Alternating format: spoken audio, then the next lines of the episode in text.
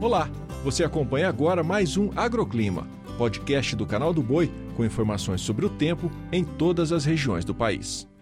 Olá, um ótimo dia para você que acompanha o podcast do Agroclima. Os estados de Santa Catarina e do Paraná estão sofrendo bastante com as precipitações dos últimos dias. Nas últimas 48 horas, foram registrados 364 milímetros de chuva em Itajaí, Santa Catarina. Isso corresponde a quase o dobro da média climatológica do mês de dezembro para o município. A expectativa é de que a chuvarada diminua nesta quinta-feira no estado catarinense, também perdendo força sobre o litoral do Paraná. Os acumulados não devem ultrapassar os 15 milímetros milímetros até o dia 25 de dezembro. No Rio Grande do Sul, o sol segue predominando, sem nenhuma nuvem no céu. Agora no Sudeste, o tempo fica aberto na maior parte de São Paulo, em áreas como Campinas, Bauru Ribeirão Preto e Presidente Prudente. Já na faixa leste, pegando a capital, também Vale do Ribeira, Baixada Santista e Vale do Paraíba, há condições para pancadas de chuva, assim como nas demais áreas da região. Tem precipitação forte também sobre o centro-oeste, principalmente em Goiás e no Mato Grosso. Já na maior parte de Mato Grosso do Sul,